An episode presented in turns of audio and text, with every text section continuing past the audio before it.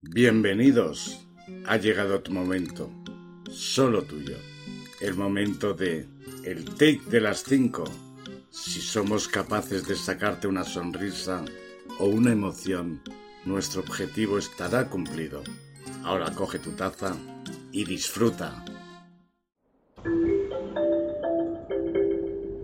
Metro con destino a el take de las 5 a otro nivel. Pensaba que no llegaba a cogerlo. Casi lo pierdo. Tranquila, Ana. El metro no podía arrancarse en ti. Tenemos por delante un recorrido muy especial hoy. Sí, por eso tenemos que estar atentos a cada parada. Va a ser emocionante, Nicky. Estamos a punto de llegar a la primera parada para escuchar a Carmen Díaz con el Principito y a Mónica Cárdenas con el Cuervo y su tristeza. Próxima parada. Cuéntame un cuento. Correspondencia con. Lectura y otros mundos. Caminando en línea recta no puede uno llegar muy lejos.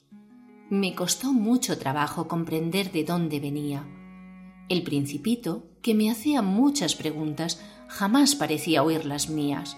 Fueron palabras pronunciadas al azar las que poco a poco me revelaron todo. Así, cuando distinguió por primera vez mi avión, me preguntó ¿Qué cosa es esa?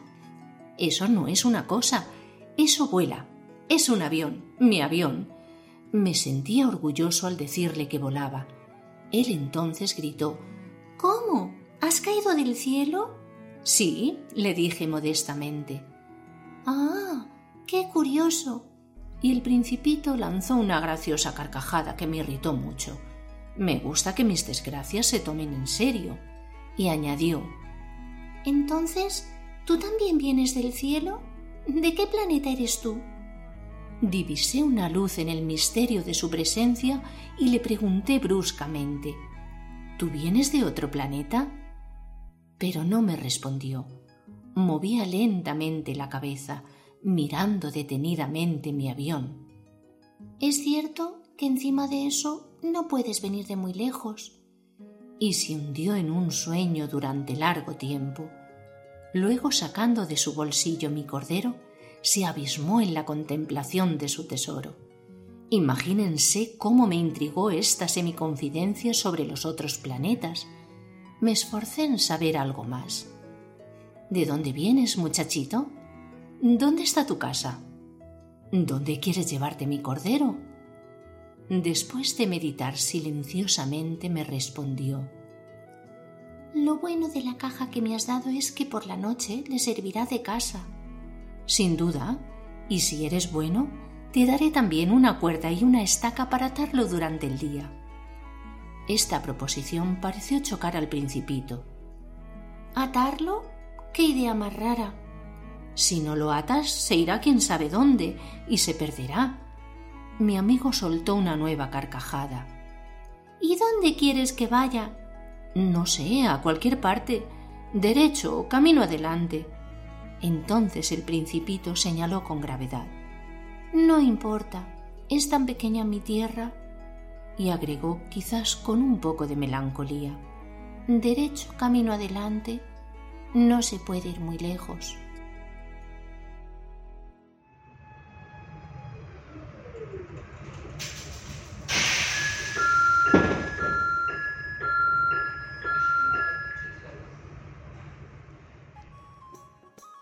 Había una vez un cuervo muy infeliz con su existencia, un día, posado en la rama de un árbol, se encontraba llorando y una lágrima cayó en el rostro de un monje que estaba sentado debajo. El monje levantó la cabeza y curioso preguntó Amigo mío, ¿cuál es el motivo de tus lágrimas? El cuervo se desahogó. Estoy tan insatisfecho con mi vida. Nadie me ama, todos me odian, la muerte parece ser la mejor opción. El monje al escucharle dijo Debemos aprender a encontrar la felicidad en todo lo que tenemos. Pero el cuervo no le comprendió y siguió llorando. El monje tranquilizó al cuervo diciendo No te desanimes, dime qué deseas ser. Puedo realizarlo con el poder de mi mantra. El cuervo se puso radiante y respondió Oh sí, transfórmame en un cisne. El monje compasivo le dijo, Muy bien, te transformaré en un cisne, pero antes acércate al cisne y pregúntale si está satisfecho con su vida. El cuervo voló alegremente en busca de un cisne y avistó a uno nadando en un lago. Se acercó y exclamó ¡Qué belleza! Eres blanco como la leche, todos te aman. Seguro que eres el ave más feliz del mundo. Pero el cisne respondió No, amigo mío, no estoy feliz. A pesar de haber tantos colores en el mundo, el blanco es un color insignificante. Creo que el loro es el ave más feliz con sus colores vivos. Al escuchar esto, el cuervo partió en busca del papagayo y le dijo Oh papagayo, como eres colorido y hermoso, seguramente eres el ave más feliz del mundo. El papagayo respondió No, mi amigo, no estoy feliz. La gente mantiene a los papagayos en jaulas. Siempre tengo miedo de que me atrapen y me encierren. El pavo real es el ave más feliz del mundo y mucho más colorido que yo. Entonces el cuervo voló en busca de un pavo real y encontró uno confinado en una jaula de un zoológico. Vio que cientos de personas se agolpaban para admirarlo. El cuervo se acercó al pavo real y dijo Querido pavo real, posees una enorme belleza. Miles de personas vienen a verte mientras que yo asusto a la gente. Tú debes ser el ave más feliz del planeta. Pero el pavo real respondió con tristeza. Solía creer que era el ave más hermosa y feliz. Sin embargo, debido a mi belleza me metieron en este zoo. Cuando la gente arranca mis plumas coloridas para hacer adornos me duele mucho y no soy un ave feliz. El cuervo quedó atónito al escucharle y preguntó Si no estás feliz, ¿quién crees que es el ave más feliz del mundo? El pavo real respondió Tú, cuervo, eres el único que no está aprisionado en una jaula. Nadie intenta atraparte ni encerrarte entre rejas. Si yo fuese un cuervo, podría ser libre y volar por todas partes. Al escucharlo, el cuervo voló lejos de allí y por primera vez se sintió realmente feliz por ser un cuervo. Ha sido formidable. Y creo que nos esperan más sorpresas, Ana. Va a ser un trayecto muy entretenido. Y ahora, las noticias con Carmen Martín, que siempre son muy interesantes. Próxima parada. Noticias de la década de 1940. Correspondencia con. Información y comunicación.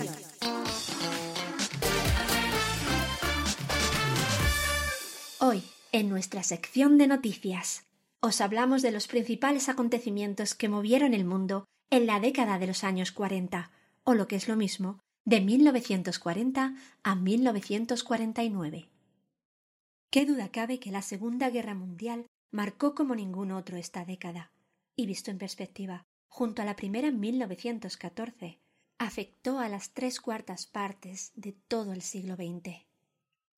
Al igual que en la primera, la Segunda Guerra Mundial se extendió a diversos continentes, aunque este conflicto fue mucho más sangriento y modificó el mundo de una manera más radical. La contienda, que duró seis años, dio comienzo al invadir el ejército de Hitler Polonia en septiembre de 1939. Fue entonces cuando el Reino Unido y Francia se vieron en la obligación de declararle la guerra a Alemania. A ellos se les unió Estados Unidos en 1941, tras el ataque por sorpresa a Pearl Harbor por el ejército japonés. Tras el desembarco y batalla de Normandía, impulsada por el ejército aliado en verano de 1944, la Alemania nazi empezó a caer, hasta su rendición y derrota en mayo de 1945. Poco después, tras los bombardeos de Hiroshima y Nagasaki, Japón acabó rindiéndose, lo que puso fin definitivo a la guerra el 2 de septiembre de ese mismo año.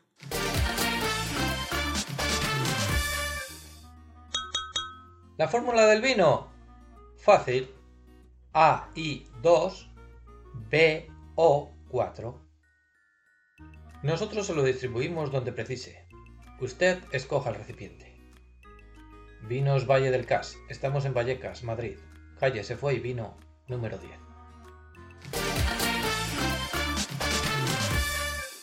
A continuación, el mundo de las artes. En la década de los 40 destacamos sobre todo el gran avance del cine, que desde entonces pasaríamos a llamar séptimo arte.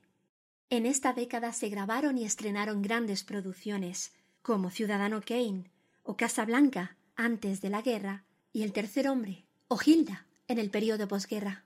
Fue al llegar la paz cuando se volvió a la recuperación también de los grandes cines europeos. Y a pesar de estar marcado por la censura, el cine resurgió. Y no solamente resurgió, sino que también influyó con sus grandes bandas sonoras en el mundo de la música. ¿Quién puede olvidar la música de los años 40? El swing fue el ritmo por excelencia en la primera mitad de la década, aunque irá decayendo tras la convulsión sufrida por la guerra a nivel internacional. Al swing le sucedieron otros géneros, como el bebop, el jazz y el rock, que ya dominaría la siguiente década. En el mundo de la pintura y la arquitectura también podemos distinguir corrientes artísticas determinadas, como la abstracción lírica o el art autre, término acuñado por el crítico de arte francés Michel Tapier refiriéndose al abstracto no geométrico. Por otra parte, en los últimos años de la década empieza a despuntar la arquitectura brutalista, austera, de líneas simples y reconocible por sus grandes estructuras de hormigón. Este tipo de arquitectura dominaría la construcción de nuevos edificios en las próximas tres décadas. ¿Que su hijo no entiende las matemáticas? y se le resiste la ortografía. Las ciencias y la historia le resultan aburridas.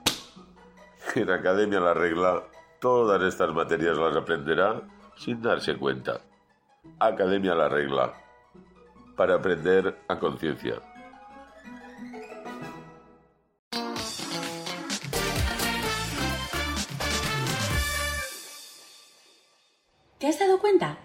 Los spots nos los han contado Francisco Bort y Alberto Sánchez.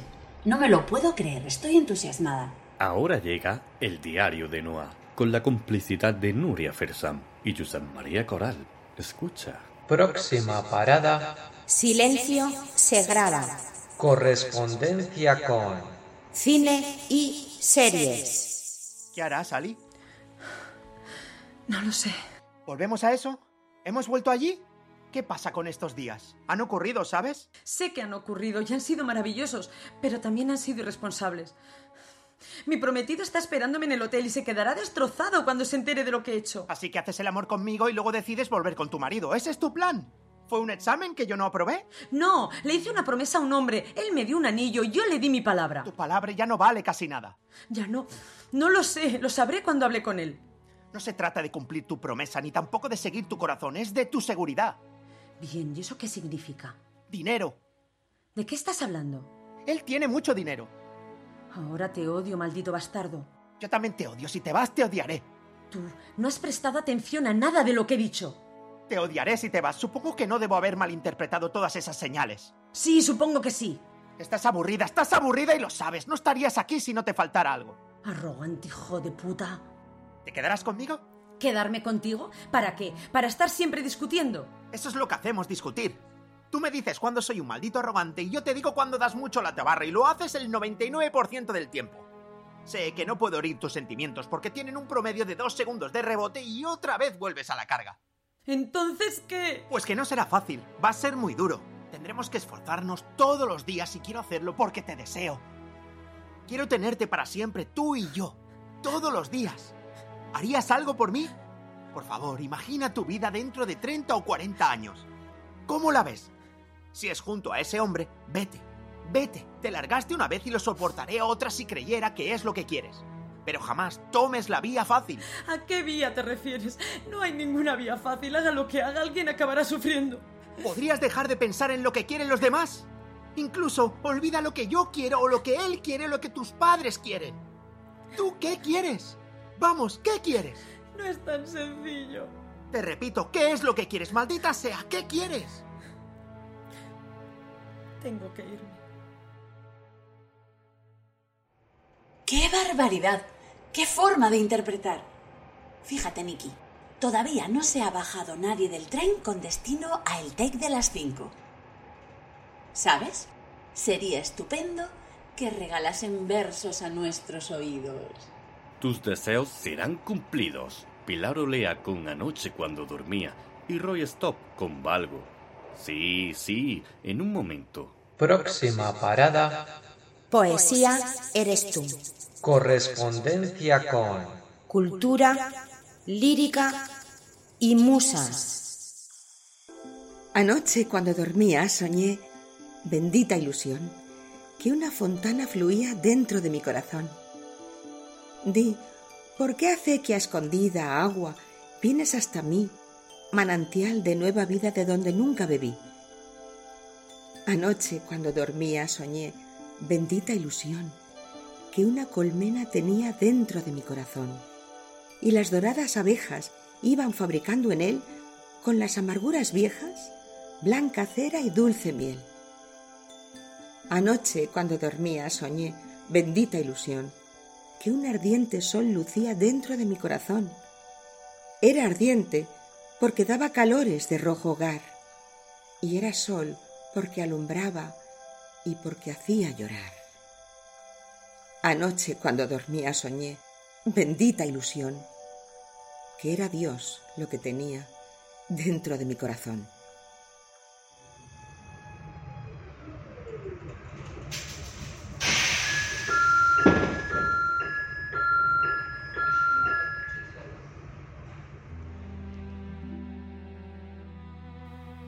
Tanto perder, aprendí a ganar. De tanto llorar, se me dibujó la sonrisa que tengo. Conozco tanto el piso que solo miro el cielo. Toqué tantas veces fondo que cada vez que bajo ya sé que mañana subiré. Me asombró tanto cómo es el ser humano que aprendí a ser yo mismo tuve que sentir la soledad para aprender a estar conmigo mismo y saber que soy buena compañía. Intenté ayudar tantas veces a los demás que aprendí a esperar que me pidieran ayuda. Traté siempre que todo fuese perfecto y comprendí que realmente todo es tan imperfecto como debe ser, incluyéndome. Hago solo lo que debo, de la mejor forma que puedo, y los demás que hagan lo que quieran.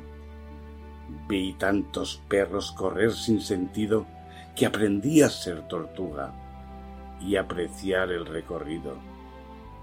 Aprendí que en esta vida nada es seguro, solo la muerte. Por eso disfruto el momento y lo que tengo. Aprendí que nadie me pertenece y aprendí que estarán conmigo el tiempo que quieran y deban estar. Y quien realmente está interesado en mí me lo hará saber a cada momento y contra lo que sea. Que la verdadera amistad sí existe, pero no es fácil encontrarla. Que quien te ama te lo demostrará siempre, sin necesidad de que se lo pidas. Que ser fiel no es una obligación sino un verdadero placer, cuando el amor es el dueño de ti. Eso es vivir.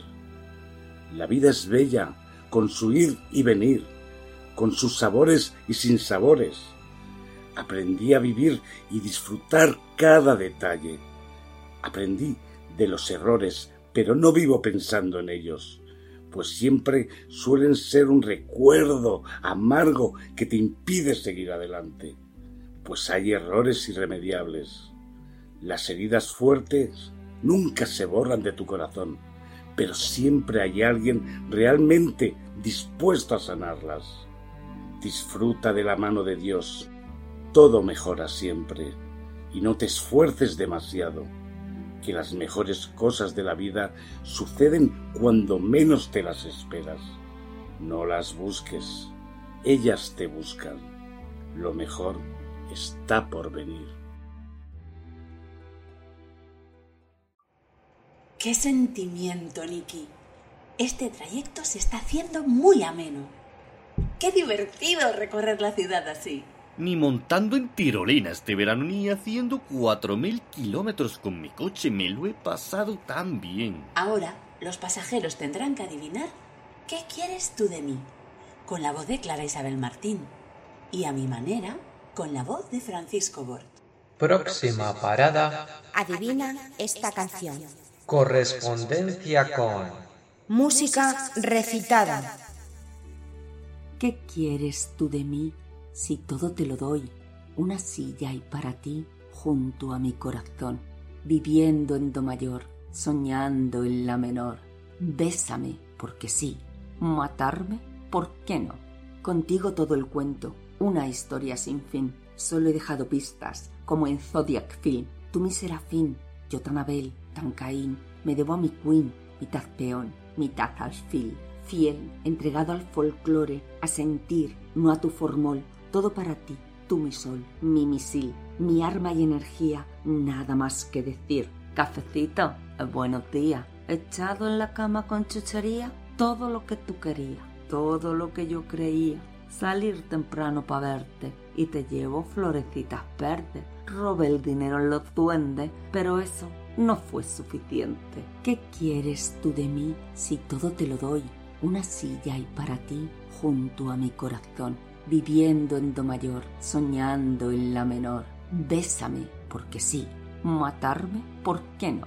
Y si por monadas de la vida rompo el pacto y se me olvida que siempre para ti estaré, pagaría con sangre y lo que pidas, gatos de veinte mil vidas y coronas de papel.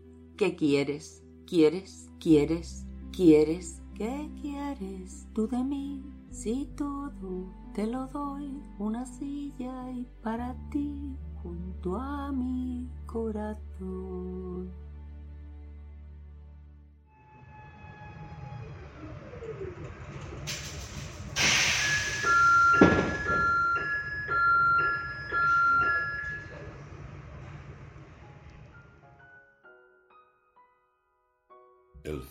Se acerca ya y lo esperaré serenamente. Ya ves, yo he sido así y te lo diré sinceramente. Viví la inmensidad sin conocer jamás fronteras, jugué sin descansar, pero a mi manera. Jamás viví un amor que para mí fuera importante. Corté solo una flor y lo mejor de cada instante. Viajé y disfruté, no sé si más que otro cualquiera, si bien todo esto fue a mi manera. Tal vez lloré y tal vez reí, tal vez gané o tal vez perdí. Ahora sé que fui feliz, que si lloré, también amé.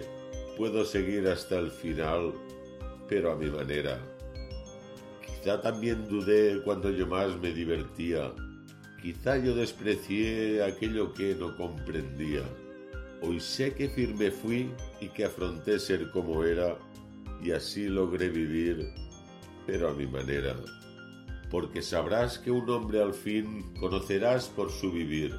No hay por qué hablar, ni qué decir, ni recordar, ni qué fingir. Puedo seguir hasta el final, pero siempre lo haré a mi manera. Menos mal que nuestro destino es la última parada, para no perdernos nada.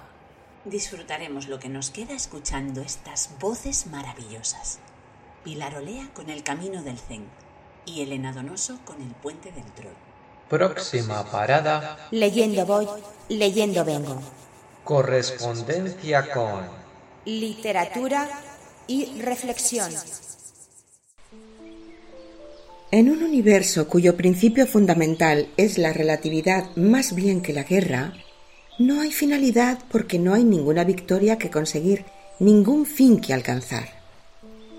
En efecto, todo fin, como la palabra misma lo dice, es un extremo, un opuesto, y existe sólo en relación al otro fin. Como el mundo no va a ninguna parte, no hay prisa. Mejor es que cada uno lo tome con calma, como hace la naturaleza, y así, en la lengua china, los cambios de la naturaleza y la calma son la misma palabra. Esto constituye un primer principio en el estudio del Zen y de cualquier arte del lejano oriente. La prisa y todo lo que ella implica es fatal, pues no hay meta que alcanzar. Desde el momento en que se concibe una meta, se hace imposible practicar la disciplina del arte, dominar el rigor mismo de su técnica. Bajo la mirada crítica y vigilante de un maestro se puede practicar la escritura de caracteres chinos durante días y días, meses y meses.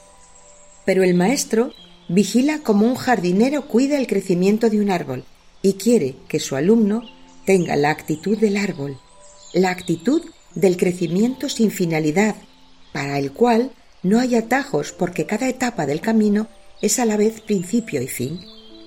Así, el maestro más cumplido, como el principiante chapucero, jamás se congratula de haber llegado.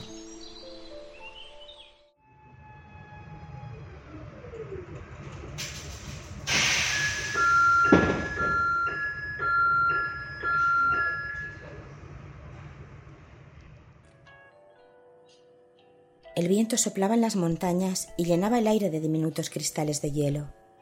Hacía demasiado frío para nevar. La gente sensata permanecía en sus casas, frente al hogar, y se contaban historias sobre héroes. Eran un viejo caballo y un viejo jinete. El caballo parecía una tostadora empaquetada al vacío. El hombre tenía el aspecto de que el único motivo por el que no caía de su montura era que no podía reunir las fuerzas necesarias para ello. El jinete se deslizó hasta las heladas piedras y sopló sobre sus dedos. Luego sacó del fardo una espada con un filo que parecía una sierra mal conservada y asestó unos mandobles en el aire con escasa convicción. Todavía conservo mi viejo estilo, comentó. El hombre hizo una mueca y fue a apoyarse en un árbol. Juraría que esta maldita espada es más pesada cada día. Tendrías que volver a guardarla, le aconsejó el rocín. Ya basta por hoy. Hacer estas cosas a tu edad no está bien. El hombre puso los ojos en blanco. Jodida subasta. Esto es lo que me pasa por comprar algo que perteneció a un mago. Maldijo dirigiéndose al frío mundo en general. Te miré los dientes y los cascos, pero no se me ocurrió escuchar. ¿Quién crees que estaba bujando contra ti? replicó el equino. Cohen el bárbaro siguió apoyado en el árbol. No estaba totalmente seguro de poder volver a enderezarse. Debes de tener muchos tesoros escondidos, supuso el caballo. Podríamos ir hacia el límite. ¿Qué te parece? Es bonito y hace calor. Un bonito y caluroso lugar, con una playa, ¿eh? ¿Qué me dices? No hay ningún tesoro, declaró Cohen. Me lo gasté todo en bebida. Lo di todo, lo perdí. Debiste haber guardado algo para la vejez. Jamás pensé que llegaría a la vejez. Algún día morirás, dijo el caballo. Podría ser hoy. Ya lo sé. ¿Por qué crees que he venido aquí? El equino se giró y miró hacia el barranco. Allí el camino era tortuoso y difícil de seguir. Unos árboles jóvenes se abrían paso entre las piedras. El bosque estaba piñado a ambos lados. En unos años más nadie sabría que allí había habido un sendero. Por su aspecto, tampoco lo sabía nadie ahora. Si desea continuar su viaje hacia carcajadas a raudales, asegúrese de tener el tipo de billete correspondiente. Ana, ahora los pasajeros no podrán parar de reír porque es el turno de fecha de caducidad con Nuria Fersán y el probador de colchones con Alberto Sánchez. Próxima parada. Con mucho humor. Correspondencia con. Entretenimiento y aplausos.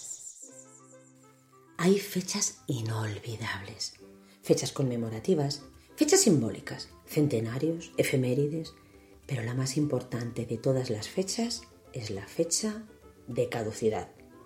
Los alimentos perecederos llevan una vida terrible y cruel porque llevan tatuada la fecha de su muerte.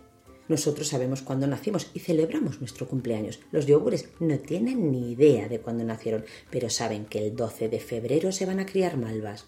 Los alimentos, en lugar de celebrar cumpleaños, celebran cumplemuertes en vez de cantar y que cumplas muchos más, cantan y ya te queda menos. ¿Os imagináis lo que tiene que ser llevar tatuada la fecha de tu muerte? Si llevaseis ese tatuaje en el brazo, ¿lo leeríais? ¿No? Pues da igual, porque pondría fecha de caducidad, mirar al dorso. Que eso me indigna. ¿Por qué mirar al dorso? ¿Qué les costaba ponerla ahí? Creo que lo hacen así porque si no, los alimentos se deprimirían y se suicidarían. A mí el otro día se me suicidó un yogur y es un drama.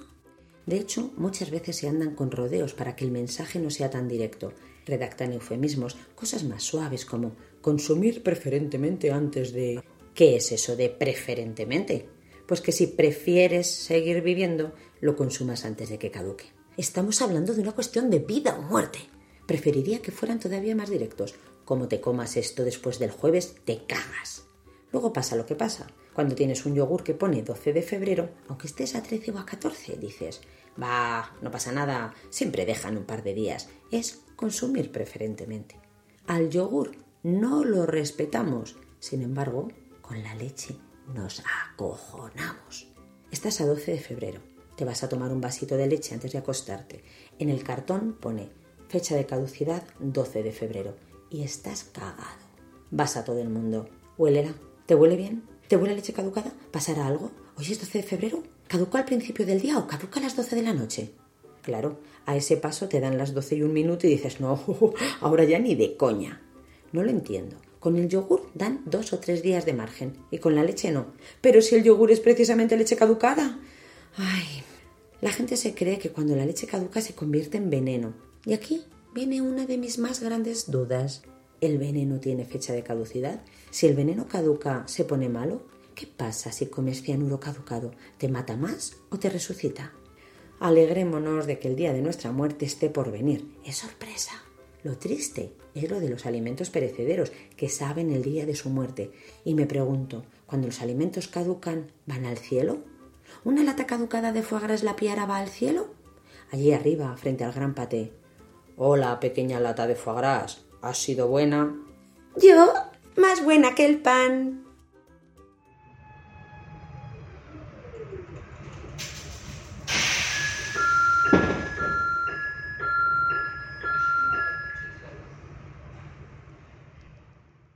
Calla, he conocido un tío que sabes de qué trabaja.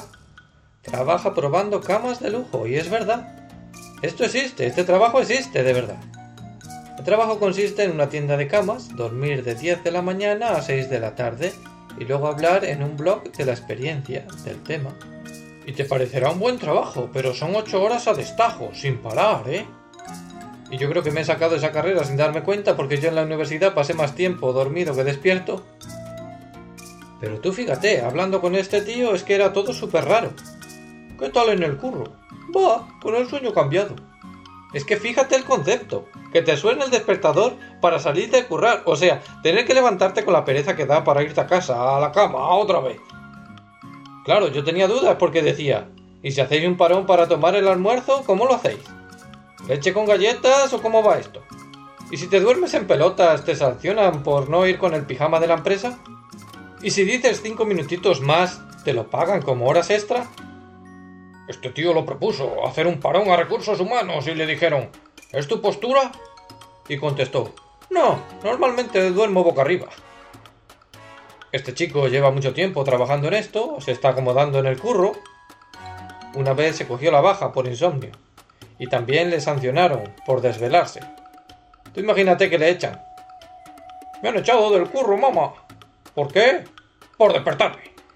Y dice que una vez le metieron a un compañero en la cama para probar cómo funciona con dos personas y dice que no hacía más que darle empujones. Y digo, ¿y eso qué es? Y dice, moving, moving laboral. Digo, ¿y si te pones a roncar ahí en la tienda?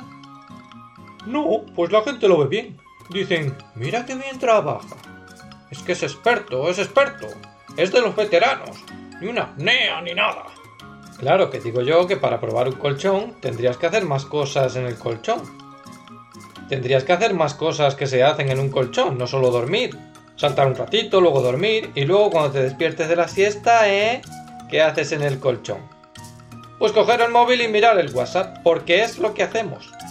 Lo malo que tiene este curro, seamos sinceros, es que la jornada laboral termina cuando te despiertas. Y los chicos sabemos qué pasa cuando te despiertas. Claro, la gente te ve salir de la cama y dice, vaya, vaya lo contenta que está aquí la gente con su curro. Ojalá fueran así todos los días. Ahora seguro que aprendemos algo de El león y el ratón con Mirna Lisi y abriendo puertas sin miedo con Clara Isabel Martín. Próxima parada. Fábulas fabulosas. El león y el ratón. Érase una vez un ratón que caminaba, sin saberlo, sobre el lomo de un león. De pronto una garra atrapó al ratón con la intención de comérselo. No me coma, por favor. Le prometo que si alguna vez está en apuros, yo le ayudaré. ¿Cómo podrá ayudarme alguien tan pequeño? Pero el león lo dejó marchar por esta vez. Días más tarde, el ratón escuchó unos rugidos cerca de su madriguera. Era el león, que había quedado atrapado en una gran red.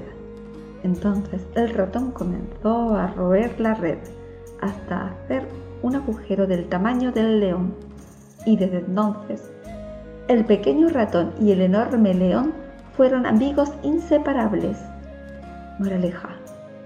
Hasta los más grandes necesitan de los pequeños. Esta fábula de Sopo nos enseña a valorar a todos, sin importar su aspecto o las apariencias.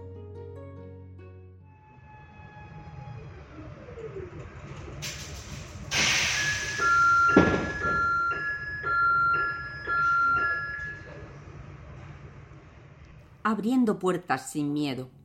En una tierra en guerra, había un rey que causaba espanto a sus enemigos, ya que a sus prisioneros no los mataba, sino que los llevaba a una sala donde había un grupo de arqueros de un lado y una inmensa puerta de hierro del otro, sobre la cual se veían grabadas figuras de calaveras cubiertas de sangre.